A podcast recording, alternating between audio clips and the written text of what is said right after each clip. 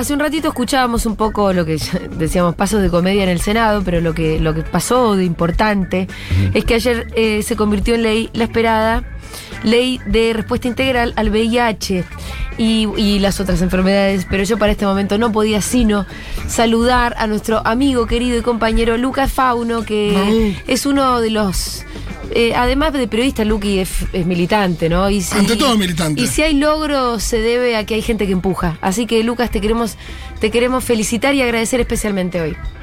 Hola, Julita, hola, Fito, hola, Pitu, y también a Dieguito y a Miru. Y La verdad que ayer cuando estaba ahí, yo no podía dejar de pensar en esto, ¿no? En ustedes, en, en cómo durante todos estos ocho años el tema lo sostuvimos en agenda desde los medios, cuando cuatro veces nos dejaron caer el Estado parlamentario, cuando no nos recibían, cuando teníamos que cortar las calles, cuando no teníamos Ministerio de Salud, eh, el rol de los medios fue fue importantísimo. Entonces, nada, lo de ayer fue, fue muy abrazado entre todos. Estoy como ahí choqueado.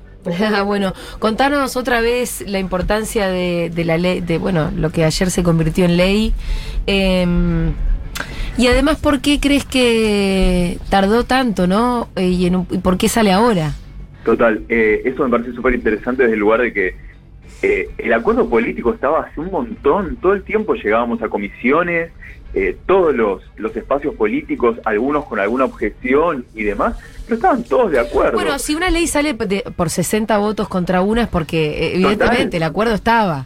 El tema es que se, piensa que estamos fuera de prioridad y, eso me parece un grave peligro. Y no solamente, como decías vos recién, no es solamente VIH, sino que, a ver, hepatitis virales por primera vez tiene un marco legal. Sí. O sea, por primera vez las, las personas con hepatitis tienen un marco legal, tuberculosis, ITS, un montón de situaciones de salud. Digo, la ley es, es una ley integral además de salud pública. O sea, no es solamente una cuestión de VIH. Y sí me parece importante esto de ver por qué tardó tanto y tiene que ver porque se sigue pensando que cualquiera de estas situaciones de salud no son prioridad. O sea, no están ahí, como no, es algo de, ya pasó. Incluso, a ver, para ir a algo más cotidiano, ni siquiera te hablo de VIH, sífilis. La sífilis sigue teniendo unos números terribles que se sostienen en el tiempo. Y nada. O sea, no hay campañas, no hay información. Entonces, lo que se aprobó ayer no es solamente para las personas que vivimos con VIH, atraviesa toda la sociedad. Y eso me parece importantísimo. Em, bueno, y, sabes que también me emocionó mucho los videitos ahí que medio que se hicieron virales o que se vieron en las redes de el, grupo que estaba afuera en la plaza y haciendo como el countdown, viste también eh, para el momento del festejo. La verdad que, em, se armó. ¿Quiénes eran los que están ahí? ¿Cómo nos, nos podrías describir?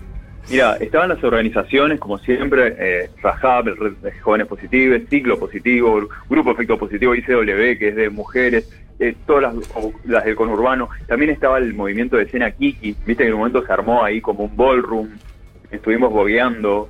Eh, hubo, era esto, gente de todas las provincias también estaba, venían de, de Trelew, de Mendoza, estaba Peronchas, Peronchas Tucumanas, eh, que estaban ahí también dándolo todo. Y fue muy fuerte porque nos convocamos tipo a la una y empezaba, bueno, se trata a las cinco, bueno, parece que a las siete, bueno, parece que a las diez. Y, terminó saliendo después de las doce de la noche. Imagínate lo que fue toda la jornada ahí. Claro, claro. O sea, yendo, viniendo. Y no sé si escucharon que fue muy gracioso porque estábamos, cuando se empieza a tratar, hubo un momento muy divertido, que estábamos todas re manija ahí y cuando habla la senadora Zapag, está hablando y de repente dice, como dijo Lucas Fauno. Ajá, wow. la referencia. ¿Qué dije? ¿Qué? Te citaron. Y tiró como una de. Sí, como algo de la lucha, no sé qué. Yo no escuchaste nada porque te pusiste a gritar. Obvio, pero además fue, como dijo Lucas Fauno y todos me miran. ¿Qué? no sé qué dije, chicos. bueno, pero ¿no sabés cuál fue la cita? Eh, no, ahí la escuché, no sé, estoy tan quemado, casi no dormí. Hay que pedir, hay que pedir la copia dactilógrafa de la no, sesión. Está ahí en YouTube, igual sé que esto tenía que ver con medidas tenés que dijo, como dijo Lucas Pauno, activos de culo. No, claro, claro, claro. Que está hermoso igual. Pero digo, nada, igual eso, el debate también fue todo un debate súper... Eh, súper de, hablar de tipo todos a favor, era todo a favor, algunas objeciones y demás, pero esto, lo que marca que algo por un lado buenísimo, de que hay toda una sociedad apoyando y demás, y por otro lado esto de pensar lo que no es prioridad, pensar de que bueno, de que todavía podemos seguir esperando. Y nada, y sabemos que siguen muriendo personas por causas relacionadas a temas de VIH y SIDA, por causas de hepatitis, sobre todo eh, hay algo muy problemático que es el subdiagnóstico. Esto de no pensar de que tenés que diagnosticar. ¿Se acuerdan? O sea, el martes que estuve en Crónica Anunciada lo hablamos. Este lunes, esta semana, en la TV pública, un médico dijo, si tenés pareja estable no te testés. Ajá.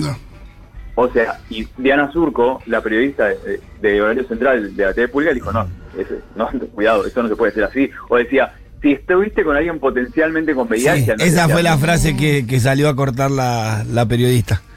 Claro. Eh, ¿Quién, O se- sea, ¿Quién es potencialmente eh, portador de HIV? No estigmaticemos, le dijo. Mm. Total. O sea, eso Qué antiguo igual que todavía pase totalmente. Pero aparte una profesional era, ¿no, Luca? Sí, Diana Surco. Diana, o sea, el médico era un infectólogo y la, y la que lo cortó en seco es la periodista Diana Surco. Es increíble ella, pero esto, porque el lunes fue el Día Nacional del Testeo de VIH. A relación de eso, va este médico y empieza a decir estas cosas. Y fue como que tuvimos que salir todos corriendo a responderle.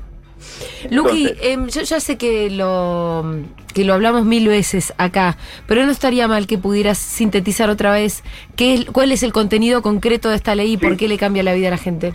Totalmente. Como les decía recién, eh, hepatitis por primera vez va a tener un contexto legal y después la ley anterior, me encanta decirle la ley anterior, Sí. es del año 1990, o sea, la diferencia es enorme. Lo que tiene esta ley es temas como, por ejemplo, personas gestantes, temas para niños, niñas, niñas nacidas con el virus, fomenta la producción nacional tanto de medicación como de insumos, crea dos espacios, uno antidiscriminación en la órbita del INADI y otro de trabajo interministerial Sí. para evitar todo lo que tiene que ver con prejuicios, discriminación. Y la Eh, parte de discriminación, por ejemplo, eh, eh, ordena como claramente a que, mm, no sé, se dejen de, de- de- de preguntar en los preocupacionales si tenés idea, ¿no? Uno de los puntos es preocupacionales. Ok, ok. Uno de los puntos vitales de la, de la ley es eso, basarse no solo en preocupacionales, Julita, eh, también en la instancia laboral. Porque, Sí, en general. claro, mientras estés laburando, Sí, claro. no te lo pueden hacer tampoco ahí. Eh, también, bueno, cosas súper importantes, como te decía recién, de, de la producción, hablar de niñas, niños, hablar también personas gestantes, gente que pensábamos en los años 90 que no iba a sobrevivir al primer diagnóstico. Esas personas no tenían un amparo legal. ¿Por qué? Porque vos hoy en día, supongamos que vos tenés la medicación. Ok, voy al hospital y me dan la medicación. Si no tengo casa, y si no tengo laburo, y si no tengo acceso al agua potable, y si no puedo ni siquiera tomarme el colectivo para ir a buscar esa medicación, no la tomo, me muero. Entonces, esto tiene que ver con calidad de vida, con acceso a derechos humanos básicos. Entonces, es una ley que amplía a esos derechos, a esos derechos humanos que Sí. ya digo, era, es muy terrible porque imagínate que no puedes acceder a un laburo. Yo, o sea, a mí me pasó de tener miedo a ir a una entrevista laboral y por mis primeros años de diagnóstico positivo buscaba trabajos no registrados por miedo a las, a las entrevistas laborales. Em, sí, sí, me lo puedo imaginar. Y, y, Lucas, también está la posibilidad de acceder a una jubilación anticipa- eh, anticipada o incluso a una pensión, ¿no? Sí, pero eso es muy importante aclararlo. Sí. Eh, Buenísimo que lo trajiste a colación, Julita. ¿Por qué? Porque es, primero que es una, es, es un haber que no puede convivir con otras, con, con otras cosas. O sea, si vos recibís otro, no, eso se cae. Entonces, porque se ha, se ha hablado en diputados hasta de, hasta de jubilaciones de privilegio. ¿Entendés que tuvimos que escuchar eso? no, O sea, es claro. para- es para personas de más de 50 años, que tengan 10 años de diagnóstico, o sea, no, no son, no, no es eh, un regalo, es una situación muy particular, es para personas que no tienen cubiertas las necesidades básicas y en situaciones muy particulares, lo cual es súper importante, no para nosotros, sino para responder a los que hablan giladas, a quienes salen a decir fake news y demás, entonces eso es muy importante. Bueno, muy bien, excelente la aclaración. ¿Te parece que hay alguna otra cosa importante para sumar? Sí, que este es el principio de toda una nueva etapa de trabajo, que ahora lo que viene, como toda ley, es la implementación, y lo que sigue siendo cada vez más importante es nunca dejar de hablar de estos temas, porque a veces me- yo lo veo como periodista, yo lo veo como activista, que, está, que yo per- per- personalmente estoy muy enfocado en Congreso, ley, en esto, y a veces se nos pierde un poco la idea de lo que pasa en el barrio, lo que pasa en el cotidiano, lo que pasa más allá de la República cabacentrista, y a ese lugar se llega con comunicación y con espacios como Futu. Bueno, te mandamos un abrazo enorme y felicitaciones. Abrazo. Como dijo Lucas Fauno, Ahí tenés. Vamos. A ver, ¿qué dijo? de vivir en la emergencia a vivir con calidad, que se lo merecen. Ahí está, Lucas Fauno. Vamos. Es una hermosa cita. Nunca te escuché hablar así, realmente. No, Ay, mentira. Bueno, te mandamos un abrazo, como dijo fin de. Buen fin de semana.